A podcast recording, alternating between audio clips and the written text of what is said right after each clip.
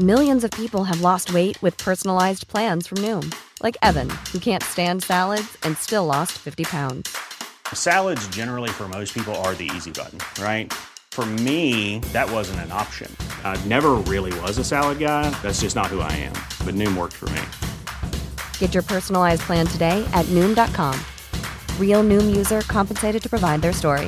In four weeks, the typical Noom user can expect to lose one to two pounds per week. Individual results may vary. Hiring for your small business? If you're not looking for professionals on LinkedIn, you're looking in the wrong place. That's like looking for your car keys in a fish tank. LinkedIn helps you hire professionals you can't find anywhere else, even those who aren't actively searching for a new job but might be open to the perfect role. In a given month, over 70% of LinkedIn users don't even visit other leading job sites. So start looking in the right place. With LinkedIn, you can hire professionals like a professional. Post your free job on linkedin.com slash people today.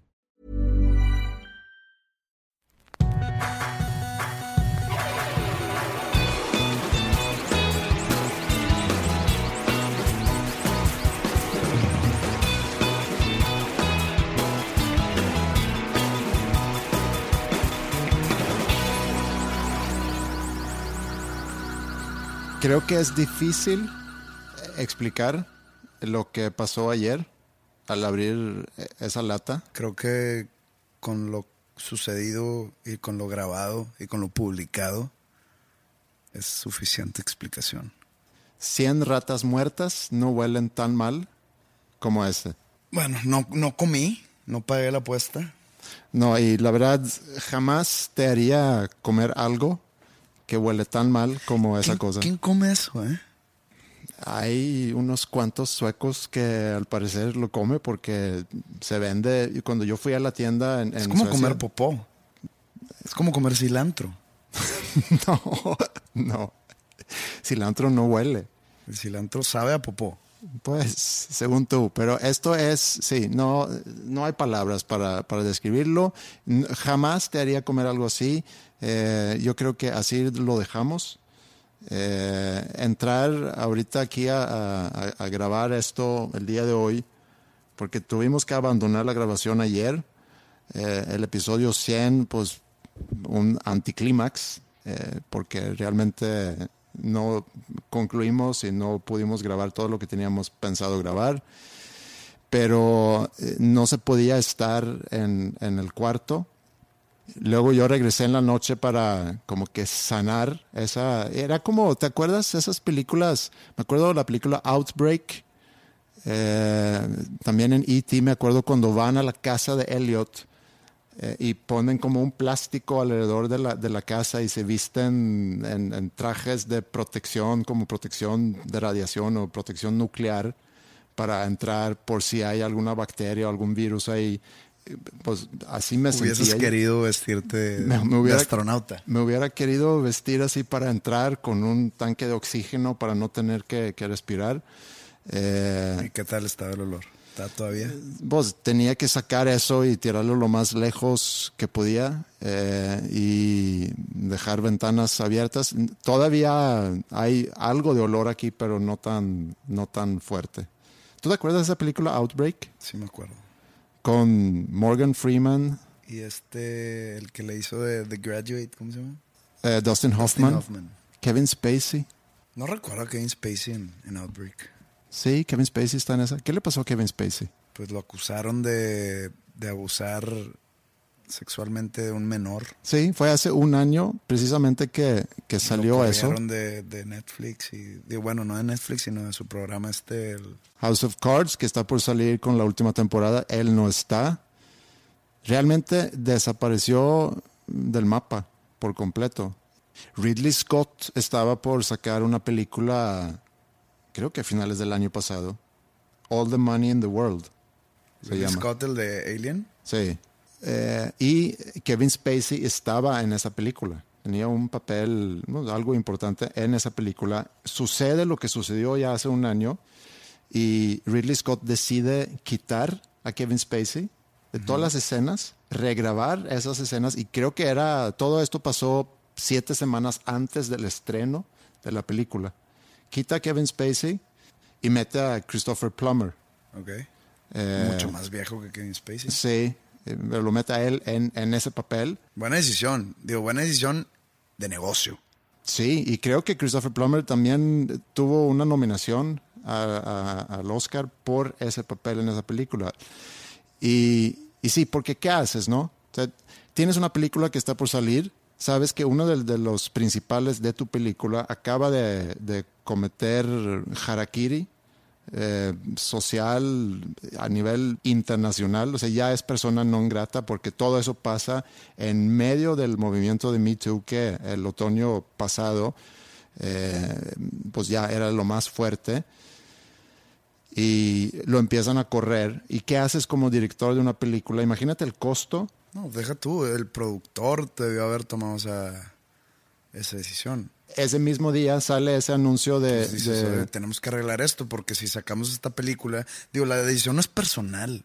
La decisión de regrabar esas tomas y sacar a Kevin Spacey es una decisión eh, de marketing, de negocio. de- claro, nadie iba a ver esa película. Nadie va a ver esa película si sale Kevin Spacey. No es como que el público en general va a entender, pues esa película ya estaba hecha, grabada, filmada, no sabíamos de que teníamos en nuestro elenco una persona que aparentemente lo que tú quieras, sale todo esto y pues a cortar cabeza. Aunque, aunque represente un gasto mayor. Sé que también estaba él con Netflix eh, para hacer un biopic de Gore Vidal, un escritor político, eh, que también le dieron gas a, a ese proyecto. La última película que salió con Kevin Spacey fue The Billionaire Boys. Esa fue la última película y sé que esa película no le fue nada bien. Entonces, básicamente desapareció del mapa. Quien ya regresó es Louis C.K. Sí supe y regresó como con el pie izquierdo, ¿no? Pues es que, que tengo entendido que en su primer stand-up, Fue sorpresa su aparición. Bueno, lo que leí, ¿verdad? Que salió de sorpresa en un mini antro de comedia en Nueva York, donde empezó él. Y pues sale y nadie sabía que iba, que iba a salir. Agarran de sorpresa al público, que había gente emocionada, había gente sacada de onda, pero que en su... ¿Cómo se le llama? En su, En su show, set. En su set Ajá. se echó un, un chiste un poco incómodo sobre el silbato de, de violación. Digo, yo nunca he visto uno y nunca he visto sonar uno, nunca he escuchado sonar uno, pero creo que es un instrumento que lo cargan algunas mujeres y que cuando están siendo, no sé, abusadas o acosadas o se, se sienten así como en peligro, empiezan a, a chiflar o a, o a hacer sonar ese, ese silbato. Entonces, no, no sé en qué consistió exactamente el chiste, pero fue un chiste que su personaje principal era el silbato de, de violación. Entonces, mucha gente lo tomó mal otra vez. Y ya. Y pues no le fue tan bien en su regreso. Digo, un poco inteligente, ¿verdad? El silbato, eh, digo, desconozco de- del, del silbato. Eso, El rape whistle. Porque se me ocurre que algo que podía funcionar muy bien es tener una lata de, de surströmming. Pero imagínate, es todo un problema abrirla. Y No, pero a lo mejor se puede modificar y hacer muy fácil de, de abrir. Pero ahí también el- la consecuencia olorística del Strummen también la sufriría. A ver, trata de decirlo. Sur, Sur que es sour. Sur, Sur. Surströmming. Sur Strummen. Bien. Pues las consecuencias del olor también las sufriría la víctima del ataque. Entonces, pues está un poco. No sé si este tipo de conversación vamos a ser blanco de reproches. Ya sabes que hoy en día todo el mundo se, Sí. se ofende por cualquier cosa. Sí, puede ser. O un agradecimiento por Dar nuevas, nuevas ideas. dar nuevas ideas. Fíjate que sí, que vivimos en una en una época muy muy sensible. Ya lo habíamos tocado mucho el tema, pero nunca me nunca me acaban de sorprender. Gracias humanidad por hacer mi, mi día a día más divertida con su sentimiento de ofendidos día con día. A mí me pasó este verano. Fui a Suecia. No iba yo a ir a Suecia, pero mis amigos, me, cada año, eso ya lo he comentado, cada año organizamos un, un viaje, mis amigos de la infancia y yo. Normalmente vamos a pelear, eh, este año también. Actividades de blancos. Sí, de hombres, middle-aged white men. bueno, no iba a ir, mis amigos me contactan, me dicen, ¿cómo que no vas a venir? Tú no eres tan blanco, ¿eh? No, siento que tenemos el mismo color de piel. sí, Sí, ¿verdad? pero tengo ojos verdes. Pero eso sí sabes que eso es un defecto. Mm, Ni modo. soy Eres defectuoso. defectuoso. Sí. A diferencia de mí. Soy ejemplar de lunes.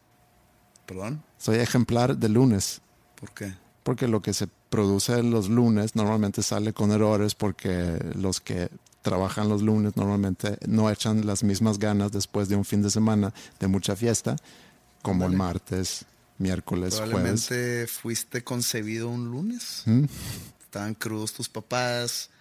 Dijeron, bueno, ándale, va. No le echaron ganas. no le echaron ganas y saliste con ojos verdes. Ey, Pero sí, eh, no eres tan blanco. no. Digo, tu pelo es un poquito güero. Poquito. Mi mamá tiene pelo muy oscuro, tiene ojos cafés. Su gran deseo era que uno de sus hijos saliera con ojos cafés. Yo salí con ojos verdes, mi hermano salió con ojos azules y es algo que hasta la fecha eh, lamenta mi mamá que ni yo ni mi hermano, Oye, preséntame a tu mamá. Chances yo soy el hijo que nunca tuvo. puede, puede ser. Entonces mis amigos me contactan y dicen, ¿cómo que no vas a venir? Y dijimos, no, no puedo, tengo mucho trabajo, ya hicimos un viaje familiar eh, en, en junio y, y no, no, no puedo. Dicen, bueno, te vamos a mandar un boleto. Y me mandaron un boleto de avión. Gran gesto, grandes amigos. No solamente me mandaron un boleto de avión, sino me mandaron un boleto de primera clase. Digo, tengo un amigo que viaja mucho en su trabajo y quiero pensar que gracias a sus millas pudo conseguir ese boleto, porque sé que no son boletos nada baratos. Yo creo que no tuvo que pagar tanto. En Suecia no se usa el, el sistema inglés de medición, ¿verdad? No, ¿Y por qué? Si aquí tampoco. porque dicen millas. ¿Por qué decimos, no, tengo unas millas ahí acumuladas para... Porque no, pues, como tiene kilómetros, Mm. Pero él tiene millas. tiene millas. Sí. Y con sus Yo millas. debo tener millas, pero quisiera cambiarlas a kilómetros. sí, o a metros, a lo mejor. Es como- metros, es- para que sean más. Es como un tipo de cambio, debe tener ahí una, una ganancia de algún lado. O sea, si yo tengo Club Premier, por ejemplo, y vendo millas, chance alguien quiere kilómetros y las vendo más caras. Lo vendes a, a 1.6. Ujú, a 1.6. Buena idea, ¿eh? Sí. Bueno, me mandan en primera clase eh, de regreso, no de ida, de regreso. Entonces, de regreso, No les alcanzó de ida. no, no había. Eh, y de regreso, me toca el vuelo largo, el, el para cruzar el Atlántico. Mi asiento era 1A, o sea, el piloto y yo. Viene anunciado Wi-Fi, ¿tienes Wi-Fi? Todo el viaje ¿Gratis? gratis y le digo a, a una le digo a una sobrecargo, oye, aquí para conectarme a Wi-Fi, me dice, ¿te hiciste el login antes de subirte al vuelo? Yo, "Mm, no. Como que me hizo una cara de que no, pues entonces, mm, entonces no puedes. Tienes que hacer un login antes de subirte al vuelo y, ya para acceder al Wi-Fi. Entonces, Wi-Fi no tuve. Está bien. Luego ya quise ver una película y busco dónde conectar mis audífonos y nomás no encuentro. Y me da mucha pena preguntar. Tampoco quiero ser ese novato que por primera vez está viajando en primera y que está preguntando, oye, ¿cómo subo la mesa? ¿Cómo hago mi asiento para atrás? O quieres aparentar que eres rico y que siempre viajes en primera clase. Viajero frecuente en primera clase. Eso es uno de tus sueños. Eso era lo que yo quería proyectar estando ahí. Como que era mi hábitat muy natural estar ahí. Y era todo lo contrario. Eh, tengo que preguntar otra vez, oye, para conectar mis audífonos, pues aquí. Dice, nada más abre una tapa y ahí hab- había para conectar audífonos. Muy bien.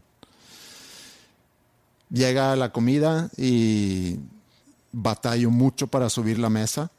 Como que no sé por dónde picar y, y para subir la mesa y, y me sentí bastante estúpido y, y la persona que vino con la comida tuvo que, que ayudarme para, para, subirla y ya. Entonces ya decidí no preguntar más cosas. Eh, si necesitaba algo, mejor pensé, no, eh, no, voy a, no voy a preguntar porque no quiero ser el ridículo aquí. El único en primera clase que, que más bien debería estar. Ibas así todo recto, ¿no? Porque no sabes dónde picarle para hacer. Logré hacer mi asiento para atrás. Y sí es otra cosa viajar así, porque puedes hacer el asiento totalmente acostado. Nunca logro dormir en un vuelo y aquí sí logré dormir. Y luego me toca otro vuelo y en ese no tenía primera. Entonces entro al vuelo y mi instinto ya es doblar a la, a la, a la izquierda para ir hacia adelante. el señor. Para ir hacia adelante. Y dice, ah, ah, ah, ¿a dónde va, señor? Eh, ¿qué, ¿Cuál es su asiento? Y veo 38F. 38F, para atrás. Y ya es, el, es el, como el walk of shame. Pasas primero los de, de, economía A o no sé cómo se llama, que es no es primera ni es business, pero es un poquito mejor que los que están mero atrás.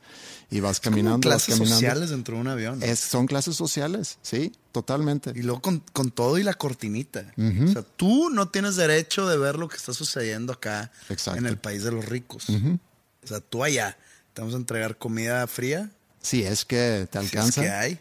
Y no puedes ver ni qué está comiendo acá. Y si quieres alcohol, paga. Y debería ser al revés. Pagan los que pueden pagar. Sí, debería de ser como con los impuestos, una escala progresiva donde los que más ganan pagan un porcentaje más alto uh -huh. en un vuelo que los que pueden pagar ya compraron su boleto caro, pudieran ellos pensar que entonces incluye comidas, bebidas, etcétera. Pero no, son unos cerdos capitalistas. Deberían de pagar un poquito más. Y nosotros aquí atrás, o bueno, ustedes, bueno, a mí me tocó después, pero yo estoy ya entre Te los diste dos. un baño de pueblo, digamos. Me di un baño Tienes de pueblo. que probar un poco de todo sí. para tener una, una buena opinión. Me va a ser difícil la próxima vez que, que me toca subirme a un avión de tener que hacer esa larga caminata hacia los baños mero atrás del vuelo para sentarme ahí. Pero estábamos hablando sobre eso de las ofensas, porque en verano... ¿Ofendiste a alguien? Eh, a lo mejor, pero no, no era, no, no, iba, no iba a eso. Sino conviví mucho tiempo con mi hermano, que es probablemente quien más extraño estando aquí en México es, es mi hermano. Tenemos una muy, muy buena relación y siempre nos divertimos mucho al vernos. Eh, y me introdujo a un señor que a lo mejor ya voy muy tarde con eso, ya se ha hecho muy popular en los últimos meses, eh, que se llama Jordan B. Peterson. Es un psicólogo. Me mandaste algún video de él, ¿no? A ti te gustaría mucho. Se llama Jordan B. Peterson, es canadiense, es psicólogo, es, eh, trabaja creo que en la Universidad de Toronto y eh, se ha hecho muy popular en ciertos grupos, no tan popular en otros grupos últimamente, porque va muy en contra de, de, todo, de lo políticamente correcto, toda una onda liberal, socialista, reaccionario a, lo que estamos viviendo ahorita y al toparme con él, al escuchar sus pláticas, él y de otras personas, realmente empecé a cambiar mucho yo, mi, mi, forma de ver el mundo. Y al pensar en todo lo que yo he dicho en este podcast, en estos 100 episodios que ya llevamos, hay muchas cosas que arrepiento, cosas que ya no pienso yo así. Por escuchar a Jordan B. Peterson. Por escucharlo a él y también a otras personas y a platicar mucho con mi hermano. Creo que he sido muy influenciado por, por todo un movimiento que desde hace muchos años ha como que reinado los medios, y hablo sobre todo en los medios en Suecia, no sigo tanto los medios aquí en México, pero los medios en Suecia, Suecia siendo un país muy progresista, de muchas cosas muy buenas y hay cosas donde yo siento que ya se está cruzando una, una línea. Y bueno, recordando lo que hemos platicado aquí en el podcast, donde hemos tenido nosotros discusiones y debates, recordando algunos donde te daría la razón, que en aquel entonces a lo mejor no te di la razón, pero por ejemplo, un tema como, como lo de transgéneros, Pues naces hombre, mueres hombre, que era tu, tu postura. Si tú naces hombre, por más cambios que haces, mueres hombre. Así es. Eh, aunque tú te sientes como una mujer. Hace poco te mandé, que se me hizo muy chistoso, no sé si es cierto, pero iban a deportar a un mexicano. Ah, sí, sí. de Obviamente Unidos. era mentira. Que no sé si realmente sucedió, si El es mojado. mentira, si es un fake news o no, pero era un señor que lo iban a deportar de Estados Unidos y él decía que, que yo siempre me he sentido estadounidense. No es mi culpa que yo nací en México y en un cuerpo de mexicano. Yo por dentro me siento gringo. Entonces no tienen derecho de deportarme. Ahí te va. Por más ofensivo que vaya a sonar, si tú le das la razón a esas personas transgéneras, le tienes que dar la razón a este tipo. Pues es, es gringo. Pues la- Porque él se siente gringo. Pues a final de cuentas la pregunta es, ¿dónde vas a pintar la raya? No se pinta raya. Si tú decidiste no pintar raya en cuestión de género, no puedes pintar raya en cuestión de nacionalidad. Porque si decides perdonar la existencia de un pene, o no perdonar, ignorar, ¿por qué no puedes ignorar que pues nació a unos tantos kilómetros al sur? ¿Sí? No es su culpa. No es su culpa. No escogió eso. Tampoco sé si sea cierto, pero eh, y, y aquí en este podcast ustedes nos conocen, sacamos muchas cosas que pueden ser ciertas o no, eh, se usan para, para poder argumentar un punto. Es entretenimiento puro aquí. No- Ajá. No, que no queremos tener la razón. Es, todo es con un puño de sal. Es mucho un puño de sal. Ajá. Un grano. Un grano. Es un tema muy complicado, es un tema muy polémico, pero a lo que voy con esto es que hay ciertas cosas que en todo ese, en todo ese discurso, que yo digo que, que he sido influenciado por ese discurso durante muchos años, donde tendemos a no ver algunos hechos existen algunos hechos, o existen muchos hechos más bien, que tenemos que tomar en cuenta. Y puede ser que esos hechos sean ofensivos para alguien, pero no podemos tomar en cuenta los sentimientos de las demás personas y a la vez perder nuestra libertad de pensar y de describir una realidad. Y una realidad, por ejemplo, hablando de la biología de una persona, pues tú naces hombre biológicamente, puedes tú sentirte de otro género, pero biológicamente eres hombre. ¿Cómo se han de haber sentido las concursantes de Miss? Lo que haya sido que ganó. Ajá, Este. Se hizo la operación, supongo. yo supongo. Es que no sé cómo, cómo, cómo referirme otra vez. No quiero ofender a nadie, no quiero. Obviamente no nos va a escuchar esa persona. Mira, yo creo que... Pero entonces- Mira, de- de- perdón, déjame te interrumpo. Y, y quiero que pactemos algo de aquí a, a partir de ahorita para este podcast. Obviamente no queremos ofender a nadie, pero me gustaría que de aquí en adelante no estemos pensando tanto en que si vayamos o no a ofender a quien nos esté escuchando o si tú te vas a ofender con algo que yo digo, viceversa. Vamos a tratar de ser sensatos, vamos a tratar de pegarnos a una realidad, vamos a decir babosadas, vamos a decir cosas que no son ciertas, pero no podemos preocuparnos por ofender. Si alguien se quiere ofender, está muy en esa persona. Si nos vamos a pasar la vida eh, con miedo por ofender a otras personas, y ahorita regreso a ese tema hablando del, del- del ser políticamente correcto, eh, nos va a frenar nuestra forma de- de pensar. Pues esos son los tiempos en los que estamos viviendo. Mucha gente ya se expresa con, pues, con mucha cens- autocensura. Lo que también habla Jordan Peterson mucho es sobre política de identidades, que yo también he sido parte de eso, de la política de identidades. ¿Y qué es? Cuando empezamos a agrupar gente y en lugar de ver al individuo, dejamos que las personas se esconden atrás de una identidad. Muchas veces ha sido, o casi siempre son minorías, y al decir eso, no quiere decir que todos los movimientos sociales que han existido en el pasado, el movimiento social para los homosexuales, no sé si fue en los 70s, hay una película muy buena que se llama Milk con Sean Penn, de hecho, sobre ese tema, que importantísimo para, pues obviamente para, para todos los homosexuales, movimientos sociales para las mujeres, importantísimos también para los eh, afroamericanos en Estados Unidos. Hay muchos movimientos sociales que han ayudado a nuestra sociedad a progresar y ser una mejor sociedad. Ahora, lo que no está bien es que dejamos que las personas se esconden atrás de estas agrupaciones. Para decir, es que yo soy afroamericano, o es que yo soy mujer, o yo soy homosexual, o yo soy una minoría, o yo soy sueco en México. Antes que cualquier otra cosa somos personas.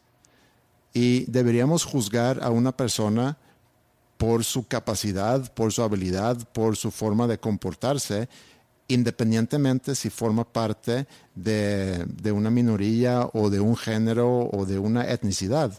Y en eso estamos cayendo mucho ahorita, siento yo. Y, y, eso fue lo que se me abrieron los ojos y me ha hecho cambiar mi forma de pensar sobre muchos temas.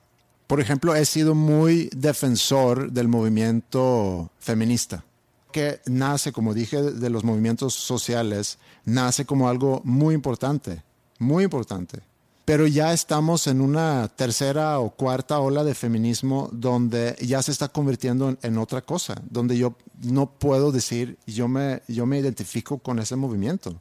Y ya pasó a otra cosa, exigiendo cosas que no son, que no tienen que ver con la realidad. Y lo platicamos también sobre, eh, sobre Me Too, e, ese péndulo que se empieza a mover y se mueve cada vez más a los lados, que hace que la sociedad también se polariza mucho y tenemos eh, lados extremos eh, viendo uno al otro. Tú sabes cómo se mueve ya el mundo. A través de las redes sociales se hace viral algo y eso crea opiniones y para diferentes vertientes diferentes tangentes, diferentes, etcétera.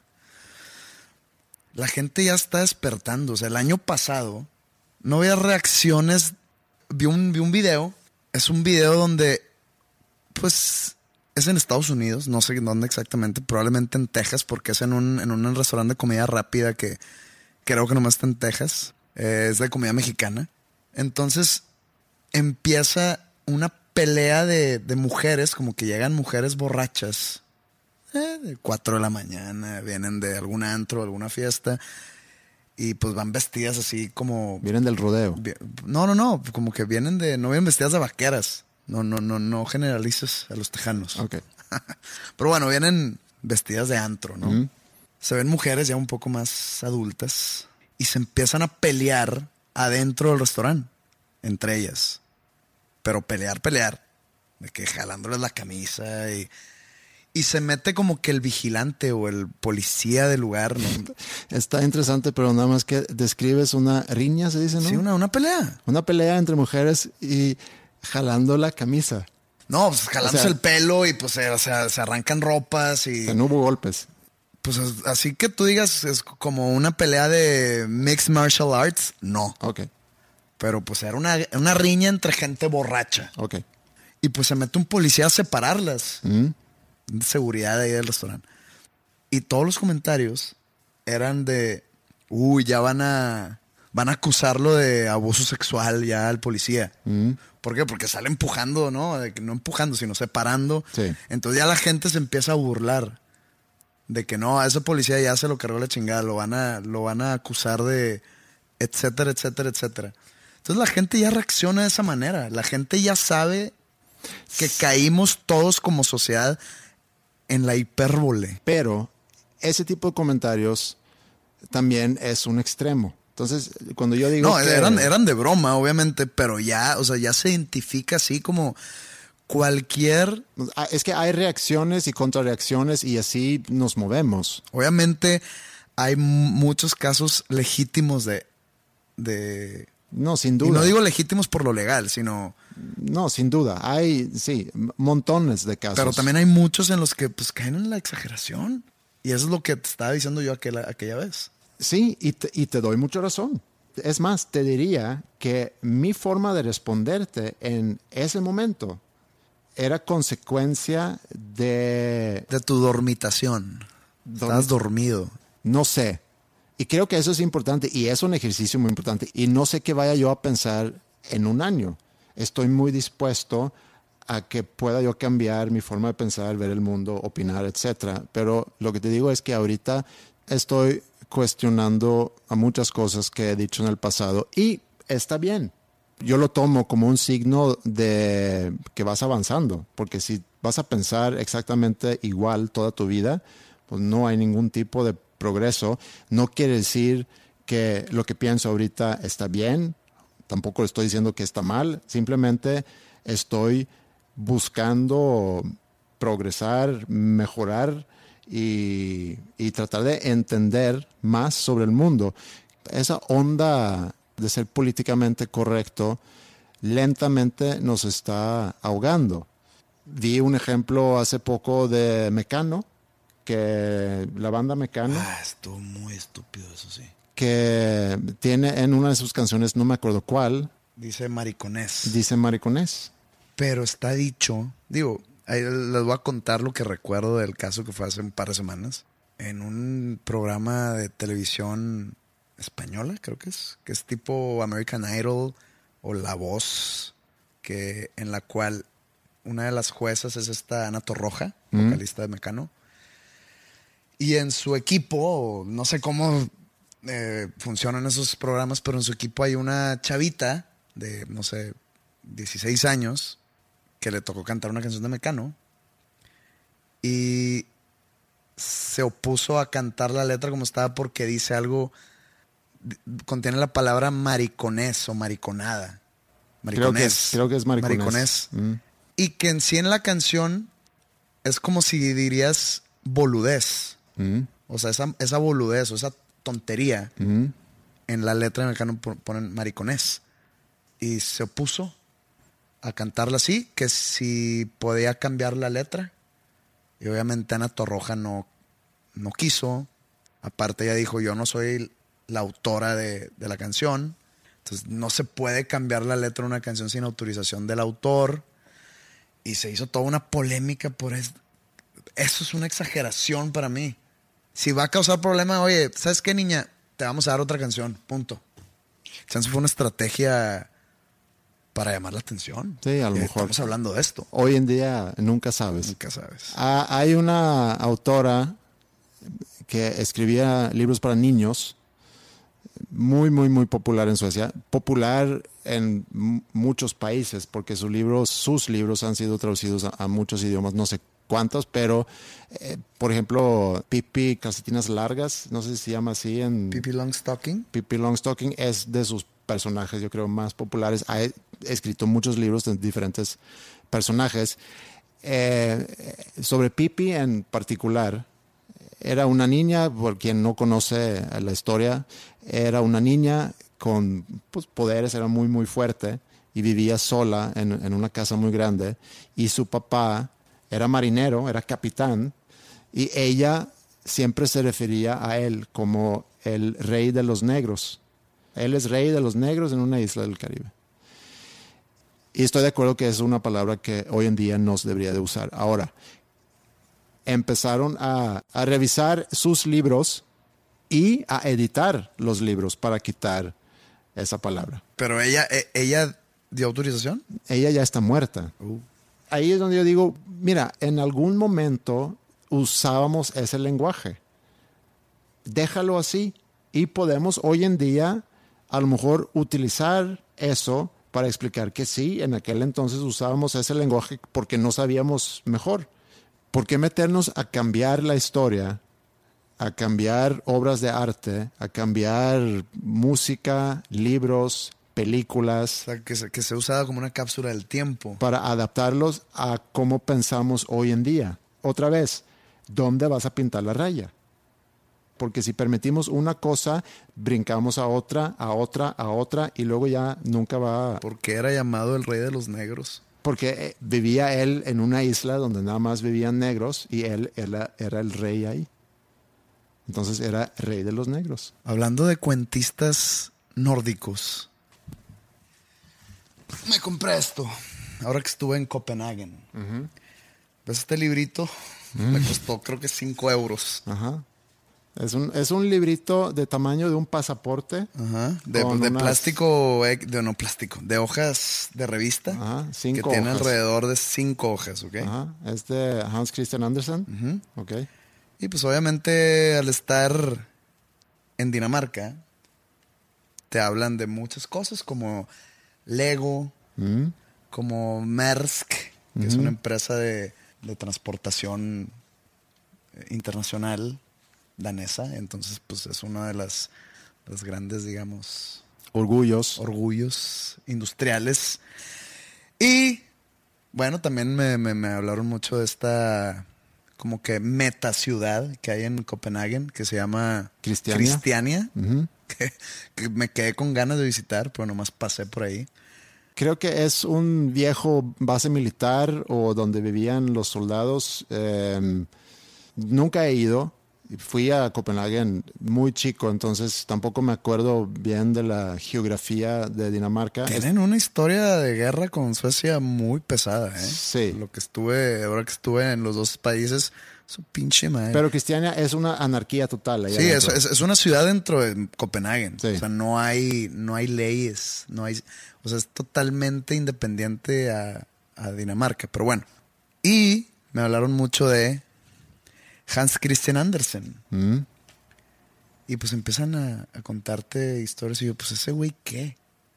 No, pues es el que escribió El Patito Feo, el, es- el que escribió El Soldadito del, del Pomo, iba a decir, de plomo, el que escribió El Traje del Emperador. Sí. Y yo, ay, todos esos cuentos son de él, ¿no? Pues sí, y mira, los escribió en esta casa y era una casucha ahí en medio de la nada, no, no de la nada, sino, digo, al contrario, en medio de todo. y, y me compré esto y es el, el- el cuento del, del- del traje del emperador, pero está como que en, en danés. Supongo que Disney ha adaptado alguno de los cuentos de Hans Christian Andersen, Puede ser. que no la sé. verdad no sé cuáles sean en su totalidad. ¿No escribió él de. ¿Cómo se llama? El Mermaid. em, La sirenita. Pues es- también es, La estatua está ahí en Copenhague. Disney lo que ha hecho, porque eso ya lo sabemos, Disney ha agarrado muchas historias de diferentes de los, de los hermanos Grimm, seguramente de, de Hans Christian Andersen, y no sé de quiénes más, y han comercializado esas no, las, historias. la- la- la- las han hecho ya mm, las historias más familiares, porque las historias de los hermanos Grimm son, Son muy- oscuras. Ajá. Pero ahorita me, cuando está enseñando, que no sé ni por qué me lo traje, le perdí el hilo a la conversación, pero me acordé ahorita que estamos hablando de censuras y así, y hablando de Disney. Para que veas cómo está la cosa aquí, ¿eh? Disney abrió una, un- una estación o una cadena de estaciones de, de radio aquí en México, ¿no? Entonces hay una estación en especial, no, no sé, no me acuerdo bien, bien, bien el nombre, que cuando sale mi canción de Noche de Brujas, y que fue el primer sencillo de mi segundo disco, la, la letra contiene vo- eh, la, la- la estrofa Voy por un trago, y no me acuerdo qué más dice. La, la letra contiene la, la frase voy por un trago. A eso vine siendo sincero. Esa es la línea, ¿no? Y viene hay otra que dice las luces, el humo y la vibración del momento. Y yo, yo me refiero a ese humo como el humo que hay normalmente como que en, en una fiesta. Es humo así como, como si fuera un de esos aparatos que sa- sacan humo. o sea, de, Sí. de- de- de eso, lo, pensándolo en eso, lo plasmé en la letra. Total, esta, esta estación rechazó la canción porque dice trago. Mm. Porque dice trago. Me piden cambiar la letra y hacer una, una, una versión alterna. Y yo me opongo. Digo, no, ¿Te dieron sugerencias? no, nomás, oye, que si puedes hacer una versión alterna Ajá. para Disney, ¿Qué pudieras haber puesto? ¿Voy por un trago? ¿Voy, voy- por un mago? voy por un mago. Ujú. Ahí vengo, voy, Voy- por un mago. A esta fiesta le hace falta un mago. Voy por un mago. A, ese, a eso vine. Sí, yo vine a ver trucos. Sí. Bueno. Siendo sincero. bueno, bien, ahí, ¿eh? Pero bueno, el caso es que me piden cambiarla Y digo que no. Pero entonces me topo con una anécdota de, de una banda también de aquí de Monterrey que sufrieron del exactamente lo mismo, pero sí cambiaron la letra para que sean, pero nada más para esa estación. Grabaron otra vez la canción, una, una versión con una frase que no me acuerdo qué- cuál era, para esa estación. Y sí lo hicieron. Entonces dije, bueno, pues cada quien, cada quien sus ideales. Sí sabes a lo que me recuerda todo eso.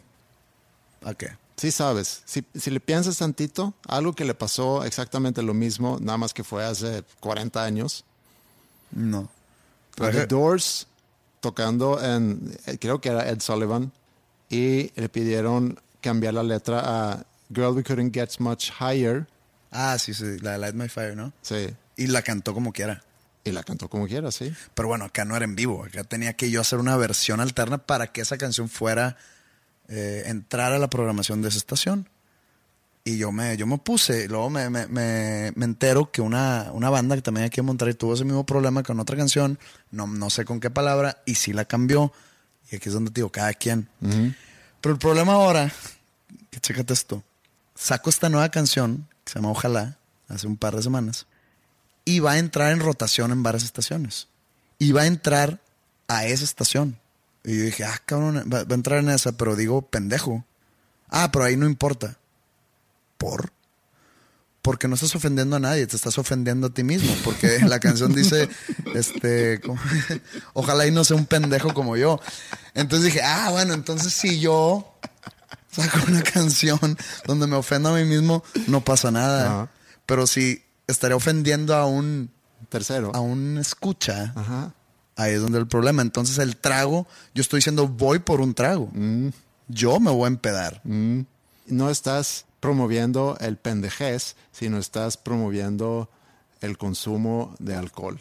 Asumiendo que con trago te refieres a una bebida. Embriagante. Ajá. ¿Y qué tal si un trago de agua? Pues ¿De soda? Sí, de- de- es lo que estamos hablando. Eh, hoy en día eh, tampoco se dice gente gorda, se dice gente grande. Yo digo gordo. No se dice gente vieja, sino de edad avanzada.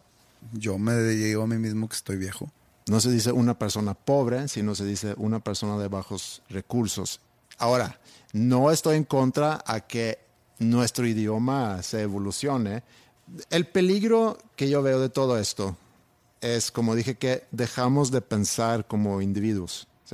No pensamos por nosotros solos, sino nos dejamos influenciar por un lenguaje que se debe de utilizar, por, por una forma de pensar que ya es aceptada por la gran mayoría y entonces nos acoplamos a eso para no hacernos eh, los diferentes. Porque, y, y todo eso está basado en miedo. No aceptamos que como personas somos muy diferentes y que vamos a tener diferencias, porque tenemos miedo a ser el rarito o hecho a un lado.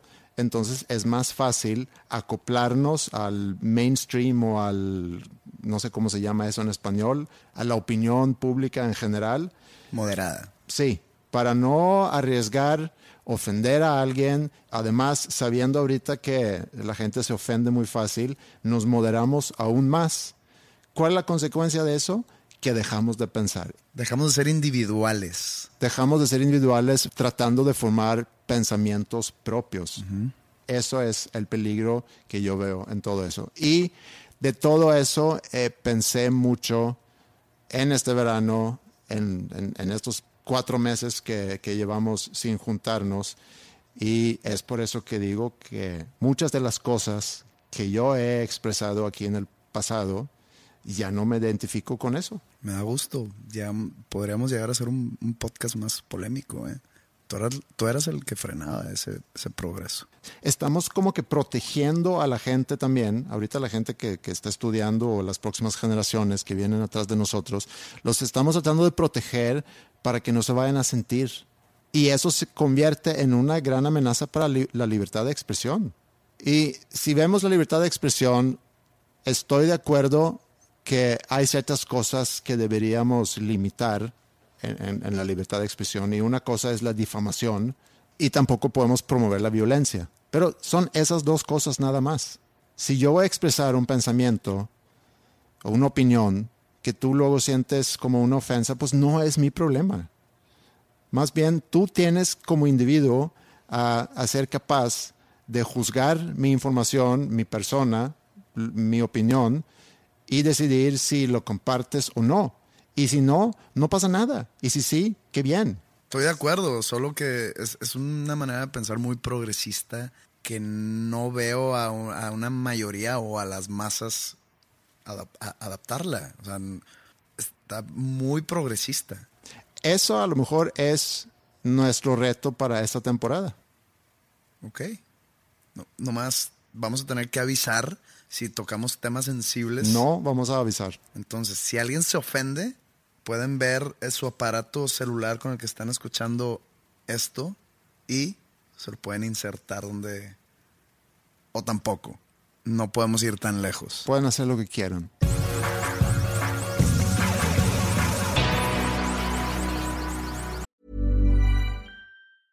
Hey, I'm Ryan Reynolds. Recently, I asked Mint Mobile's legal team if big wireless companies are allowed to raise prices due to inflation. They said yes. And then when I asked if raising prices technically violates those onerous two year contracts, they said, What the f are you talking about, you insane Hollywood ass? F- So to recap, we're cutting the price of Mint Unlimited from $30 a month to just $15 a month. Give it a try at mintmobile.com slash switch. $45 upfront for three months plus taxes and fees. Promo rate for new customers for limited time. Unlimited more than 40 gigabytes per month. Slows. Full terms at mintmobile.com. Hiring for your small business? If you're not looking for professionals on LinkedIn, you're looking in the wrong place. That's like looking for your car keys in a fish tank. LinkedIn helps you hire professionals you can't find anywhere else, even those who aren't actively searching for a new job but might be open to the perfect role. In a given month, over 70% of LinkedIn users don't even visit other leading job sites. So start looking in the right place. With LinkedIn, you can hire professionals like a professional. Post your free job on linkedin.com/people slash people today. Antes de cortar temporada, la temporada pasada, eh, me acuerdo en, un episodio platicamos sobre tu, en aquel entonces, futuro viaje para componer para tu próximo disco. Y empezamos a ver algunas opciones. eh, yo te recomendé lugares en Suecia. Me acuerdo que hablaste también de Irlanda. Como que estabas viendo varias opciones, pero caíste en- en lo mismo. Te fuiste a Maine. Es que era como un ciclo, porque fue exactamente hace 10 años que me fui a, a Camden, un pueblo en la costa de Maine. Y, y la neta, por... No cuestión de comodidad, porque no quiero caer en, en lo comodino, pero ¿sabes qué? Yo ya conozco el pueblo, ya sé cómo funciona ahí el asunto. Si me iba a Suecia, no sé si era un pueblito en Suecia, no me acuerdo el nombre, que está en la costa.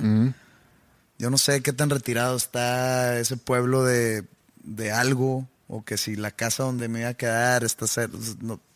Irte a otra cultura totalmente nueva iba, digamos, a entorpecer El proceso. el proceso creativo a lo que iba. Entonces dije, ¿sabes qué?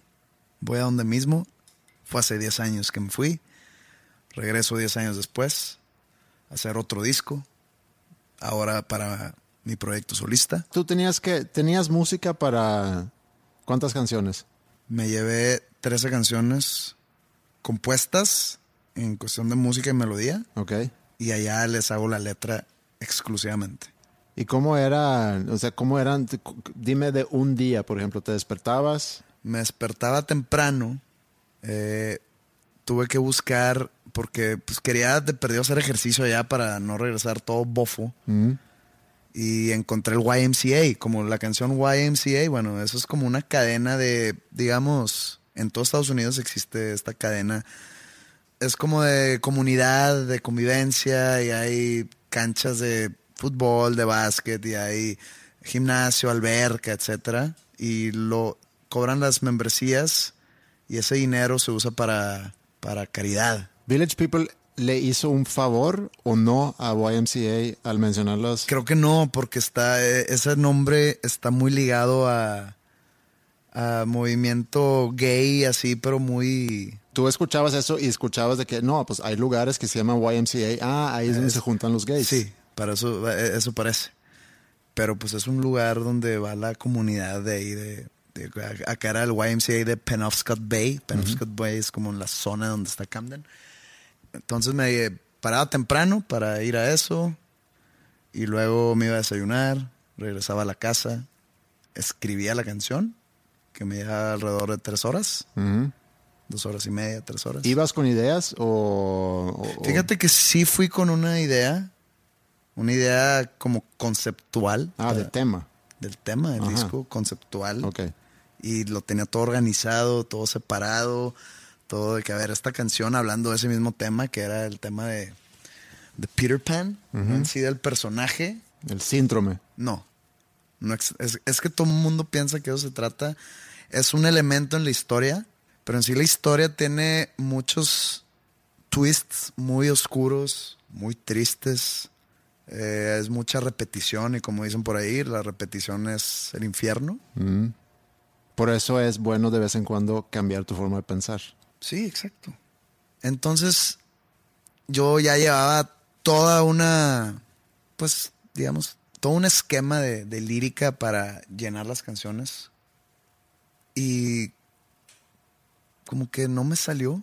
Estando ahí empecé una canción y me sale de, de- de un tema que no tiene nada que ver. Y dije, bueno, las otras 12, pues ya me, me enfoco aquí. Y de repente llegué a la canción 10 y no había tocado el tema de, de- Peter Pan. Ya había yo dicho algo al respecto sobre este tema de Peter Pan, creo que en una rueda de prensa en la Ciudad de México. Y hace poco, no me acuerdo en qué evento, creo que en un meet and greet de un show, no me acuerdo ni en dónde era el show, creo que en, en Culiacán. Llegó un, chavillo y me dice, mira lo que me acabo de hacer. Y me enseña un tatuaje de- del mono de Peter Pan esperando el nuevo disco. Yo por dentro, puta madre, si supieras que no hice nada al respecto de eso. Wow, está fuerte Este, eso. Está fuerte. No, no tuve los tamaños de decirle. Si me estás escuchando, amigo, me acuerdo de ti, pero pues ojalá y, y te guste tu... Entonces escribí otro tema, pues más cosas que, que- que he estado viviendo. Y pues ya tenía la tarde libre en el pueblo para hacer lo que yo quisiera. Leí mucho. Viajé, renté carro, entonces viajé por ahí por los alrededores. Estuvo muy difícil el viaje porque ahí te topas con la extrema soledad. Mm. O sea, no hablé con nadie con el con la cual no debería hablar. ¿Sí me entiendes? ¿Hablabas con quién te iba a vender un café o...? Exactamente. Y no fue por gusto, sino simplemente porque pues no conocía a nadie. Ujú. Entonces ahí sí te topas contigo mismo y pues te fregaste. Entonces fue Pues muy- depende, fue ¿cómo, muy cómo llevas la relación contigo mismo? La llevo bien, pero para llevarte bien contigo mismo tienes que estar tú como en paz. Mm. Tienes que estar tú en un en un en una armonía va a sonar muy new age esto, pero una armonía contigo mismo o con tu situación. No sé, fue difícil, ¿eh? Muy difícil. Mucha desesperación por lo mismo. Pero vencí todo eso, vencí al disco, me gustaron las 13 canciones que salieron de ese viaje. Y hablando de, de música, y hablando del YMCA, pues yo llegaba ¿no? al YMCA a hacer ejercicio y traía mis, mis audífonos y pues no hablaba con nadie. Y estando allá, salió el disco de, de una banda de aquí de Monterrey, que son amigos míos. ujú. Y dije, ah, lo voy a escuchar. Y me topé con la sorpresa que pues la- el track 1 como que le noté tintes reggaetoneros. Mm. Y lo escuché todo el disco. Y luego volví a escuchar la 1. Y como que dije, no le encontré lógica ni necesidad al por qué esa canción tiene tintes, digamos, urbanos.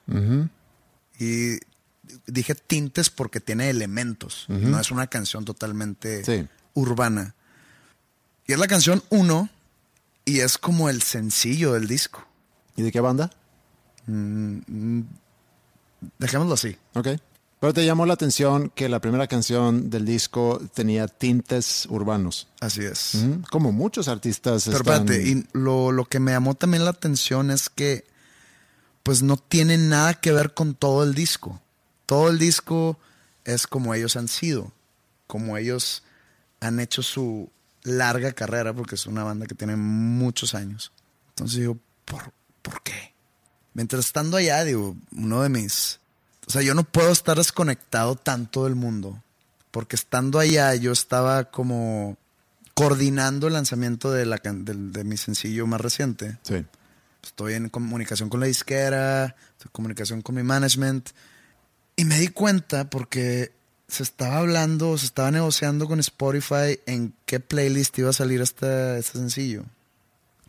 Y pues yo hablando con la disquera, me dicen, hay un playlist que se llama Viva Latino. No Viva Latino como el festival, sino Viva Latino. Dice, nomás que hay un problema, no creo que podamos entrar en esa porque es puro reggaetón. Entonces dije, a ver. Y me metí y sin escuchar, dije, no, no, no. Aquí está Juanes, aquí está Morat, aquí está Rake. Me faltó uno, me faltó uno. Eran cuatro artistas que estaban en ese momento, en esa playlist, que no eran reggaetón, ¿no? Entonces habló con la disquera y, oye, pues están estos cuatro artistas. No son reggaetón. Me dicen, escúchalas. Pongo la de Juanes, reggaetón. Pongo la de Morat, reggaetón. Pongo la de Rake, featuring, no me acuerdo que es reggaetonero. re- un vil reggaetón. Dije, madres, güey. Dije, no, pues no, aquí no cabemos. Ya está muy, digamos, tonto el atacar el reggaetón, ¿no? Es demasiado grande para eso. No, yo- no, no, no, no, no, no, no, no es porque sea demasiado grande, porque pues en su momento el punk fue atacado, en su momento el, el hair metal era atacado. Sí. Entonces, simplemente ya. O sea, si queríamos pararlo, no pudimos, perdimos. ¿Ok? Ajá, sí. Entonces ya es muy tonto el, el- el hablar mal, el, el sentirte chingón porque expresas al mundo que no te gusta, ¿no? Simplemente ahí está. Sí. Y ni modo. Ese, ese playlist tiene, la verdad no me acuerdo, creo que eran 8 millones de, de suscriptores. Y a los que me acabaron metiendo son playlists muy pequeños. Eh, indie, no sé qué. A otro de cantautores, que era el, el que menos tenía. Que está bien, hombre, ya, ni modo. Pero me llama demasiado la atención los artistas que se transforman. Uno tiene, uno dice, no, pero re- renovar o morir. Estoy de acuerdo. Pero creo que tienes que tener tú un tipo de esencia. Pero no es eso del eh, un síndrome del pop. O sea, si, si vamos a dividir pop y rock, donde rock es Digamos que el pop y el rock van más de la mano. a lo que yo me refiero es que en, en el mundo pop sí funciona de manera diferente. La promoción de una banda rock es diferente a la promoción de, una banda pop.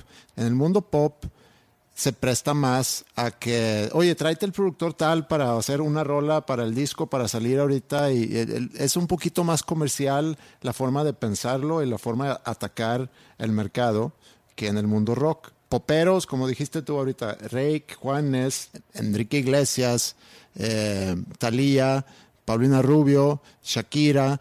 Hay muchos artistas en el mundo pop, Belinda, que hacen ese tipo de colaboraciones o, o que sacan canciones. Belinda, ¿cuándo fue la última canción que sacó? Bueno, se me ocurrió ahorita porque me Belinda acuerdo. ya no hace música, creo, ¿eh? Bueno, no sé, pero sacó una canción nomás- más urbano. Ah, sí, ok. No, no me sorprende. Bueno. Lo más mínimo. pero se presta más en el mundo pop a hacer ese tipo de, de cosas. Digamos, y eso va a sonar muy feo a lo mejor, pero digamos que desde ese punto de vista hay menos integridad artística en el mundo pop que en el mundo rock. No, pero por ejemplo, Moderato sacó una canción reggaetón. No lo puedo creer, la escuché. Sí, pero moderato es todo un concepto, un chiste. Yo sé que es un chiste, yo digo, no sé si, no sé si para ellos sea un chiste. Creo que saben que para la gente sí, y no lo digo en mal sentido de la palabra, como que un chiste, sino como que saben que es como algo de mentiras, pero por algo sacaron una canción reggaetón.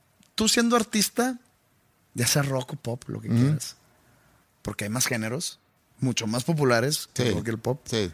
¿Qué te hace decir? No, no, no- no decidir porque creo que a veces tú no decides el, de- el decir va. vamos a darle, vamos a ser ahora un artista urbano.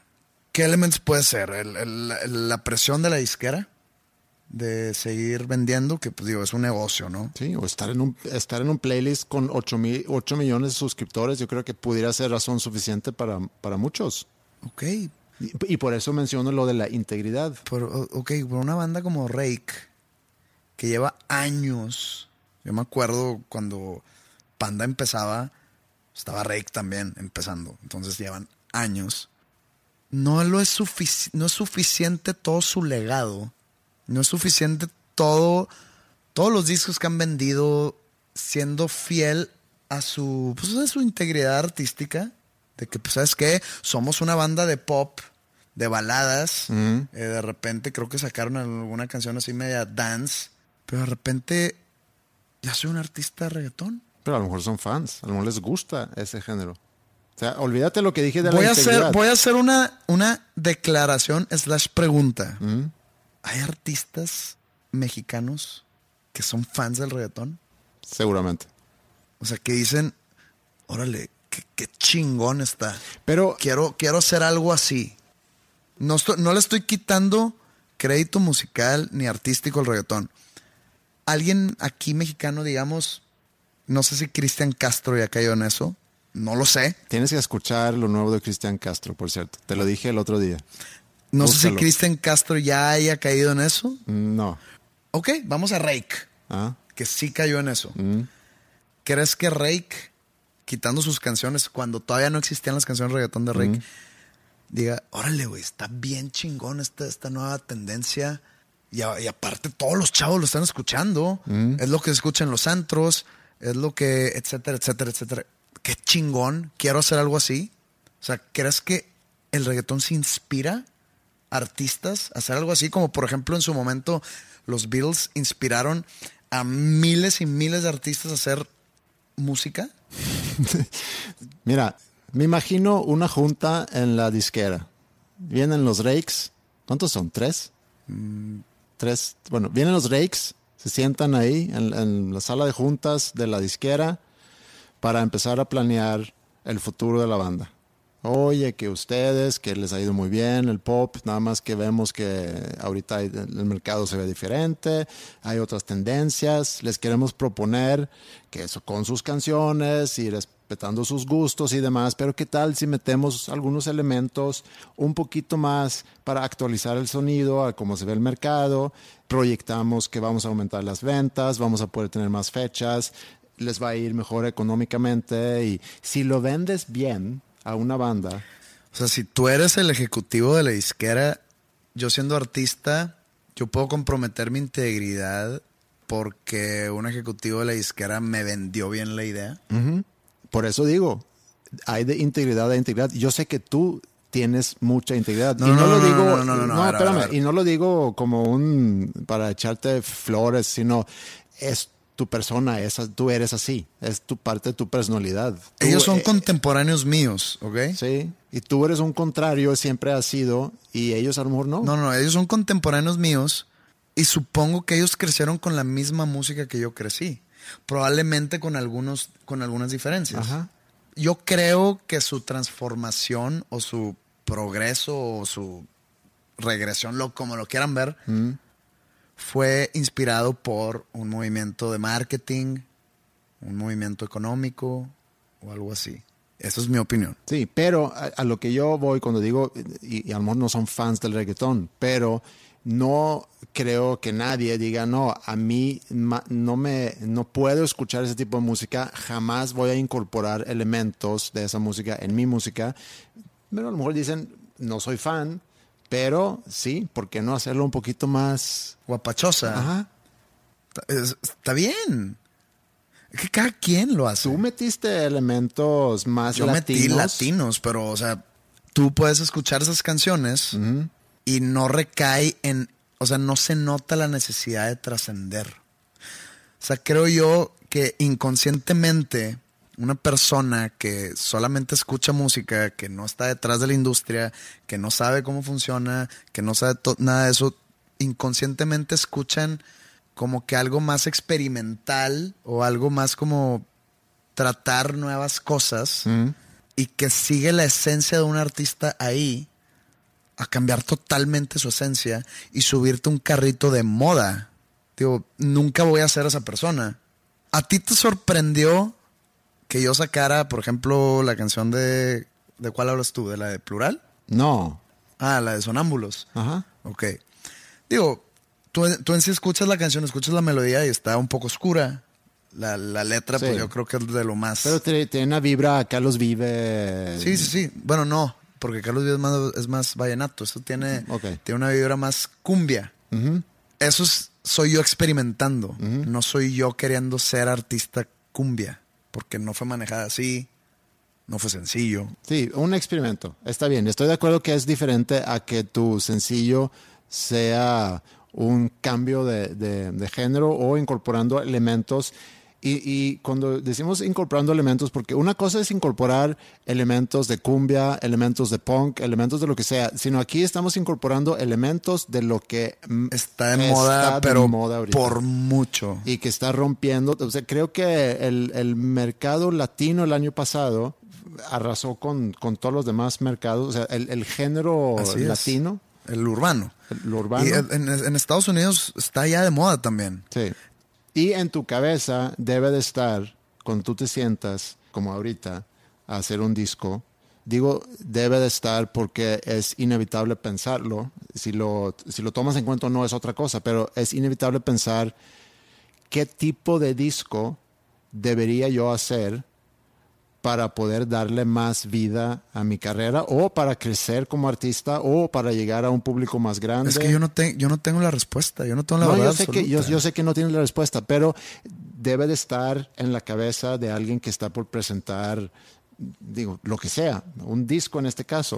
Mira, si yo hiciese eso, si yo sacara mi siguiente disco o mi siguiente sencillo o la siguiente canción a solas que vaya a sacar como saqué la de Ojalá, si yo sacara una canción reggaetón o con elementos urbanos, ahí se acaba mi carrera. Yo no estoy tan Yo, seguro. o sea, toda la gente que me ha seguido por años y toda la gente nueva que se ha subido al barco de José Madero en su proyecto solista, que saben que está detrás del artista, se me van a ir. Todos. Pero, To- pero todos hay- se me van a pero ir. hay un mercado fuera de eso enorme que pudieras tú ser el rey y de ese todo el trabajo que he hecho a, a lo largo de mi carrera para tener lo que tengo ahorita, que es, o sea, soy la persona más feliz con lo que tengo ahorita en ese aspecto, lo estaría desechando porque eso estaría haciendo. Y probablemente, y sería yo, ahí te va, ahí te va la clave de todo esto. Yo sería ya uno más. Ahorita soy uno que no ha hecho y que se está muriendo con la suya y muriendo, en- muriendo entre comillas, pero me estoy muriendo con la mía y creo que hay pocos así ahorita porque han sucumbido demasiados artistas del reggaetón. Mira, me gustaría que no tires esa toalla todavía. Eh, ¿Tú confías en mí? Confío en ti. tú sabes que yo soy tu amigo y yo quiero que a ti te vaya bien. Yo quiero que tú tengas una larga vida como artista y, y a raíz de lo que hemos platicado ahorita, sí veo que puede ser una jugada buena de incorporar a lo mejor nuevos elementos, de adaptarse a lo que está sonando ahorita. Creo que el mercado para ese tipo de música es demasiado grande para no ser tomado en cuenta. Y he preparado una cosa que quisiera presentarte y, y aprovecho para presentarlo aquí para que el público también lo, lo escuche. Esto lo que te voy a presentar pudiera ser el, como ahorita hemos platicado en este episodio sobre hacer algunos cambios, cambiamos formas de pensar, evolucionamos. Creo que es un momento también para ti para evolucionar como, como artista, incorporando nuevas cosas. Tengo un demo, es algo muy pequeño, te lo voy a poner y, me dices lo que piensas. O sea, no tires la toalla, trata de escucharlo con una mente abierta. Y, y me dices. Va.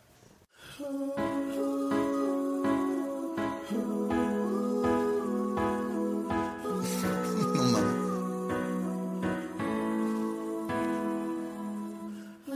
Yeah, Andrea Goldberg, MX, José Madelo, Monterrey, Nuevo León. ¿Cómo está mi gente? Anda, papi. Dale. Cuando quieras voy. Cuando quieras voy. Ojalá y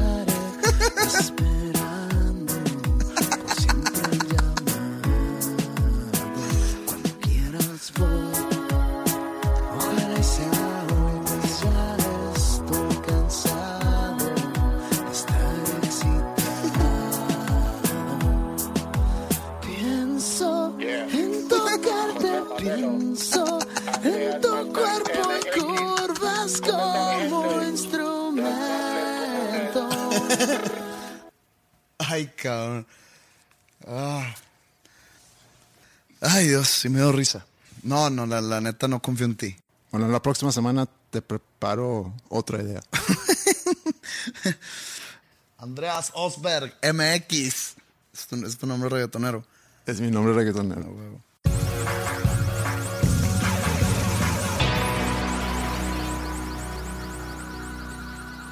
Bueno, concluimos este episodio 101. Nunca di la bienvenida al principio, ¿no? Al bienvenidos al episodio 101. Veníamos, veníamos de la resaca del olor. Sí. Si hay un hilo conductor en este episodio, que a lo mejor podemos decir que este es el primer episodio real de esta temporada nueva. ¿Seguimos con la división de temporadas? ¿O ya no me va a hacer por episodio? No sé. Que, que el que quien escucha decida eso. Si esto es temporada. Porque ya ni sé en qué seis. temporada estamos. Pues eso sería temporada 6. Ok. Pero sigue la misma imagen, sigue llamándose igual, seguimos siendo nosotros. Lo que cambia a lo mejor, y, y eso lo veo a lo mejor como un hilo conductor en este episodio, donde hablamos sobre, sobre cambiar opiniones, formas de pensar, el tratar de adaptarse al mainstream, por falta de, de una palabra en español, eh, significando mainstream lo platicamos ahorita con, con la música también, el, el querer adaptarse a lo que está sonando. ¿A la qué? A la modernidad. Pues a la modernidad o, o- o a lo que a más gente le gusta. Creo que tiene todo su mérito ser un pensador diferente, buscar alternativas, cuestionar lo que, lo que piensa el público en general, cuestionar lo que las demás personas a lo mejor están escuchando, tratando de definir un gusto propio sin que te importa lo que, lo que opinen, lo que piensan los demás.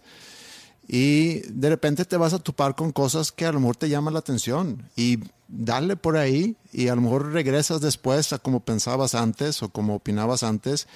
Estoy seguro que en los próximos episodios vamos a regresar varias veces a este tema. Eh, yo lo tengo ahorita muy presente y me da mucho gusto que estamos haciendo esto de nuevo. Y gracias a todos ustedes por... Nunca lo dejamos de hacer, simplemente todo el Tuvimos un mundo necesita un break. Sí, todo el mundo necesita un break para regresar a lo mejor con más energía o con ideas frescas o con formas diferentes de pensar. Es correcto. Bueno, búsquennos en redes, Facebook, eh, estamos como dos nombres comunes, Twitter dos con el número dos, nombres comunes. Tenemos un mail que es podcast y por favor háganos saber lo que piensan, eh, denos sugerencias, eh, si tienen quejas también ahí lo pueden, lo pueden mandar y nuevamente gracias por estar aquí con nosotros. Nos escuchamos la próxima semana. Saludos, gracias.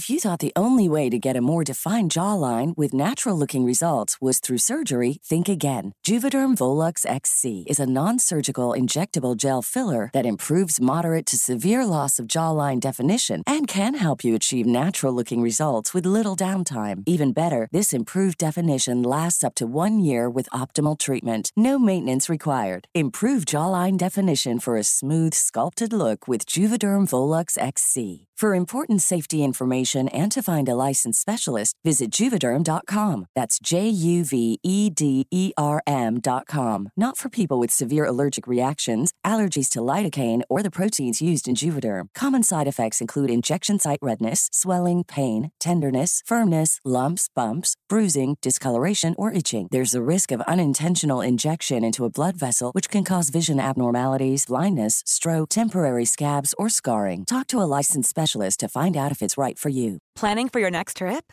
Elevate your travel style with Quince. Quince has all the jet setting essentials you'll want for your next getaway, like European linen, premium luggage options, buttery soft Italian leather bags, and so much more. And is all priced at 50 to 80% less than similar brands. Plus, Quince only works with factories that use safe and ethical manufacturing practices. Pack your bags with high-quality essentials you'll be wearing for vacations to come with Quince. Go to quince.com slash pack for free shipping and 365-day returns.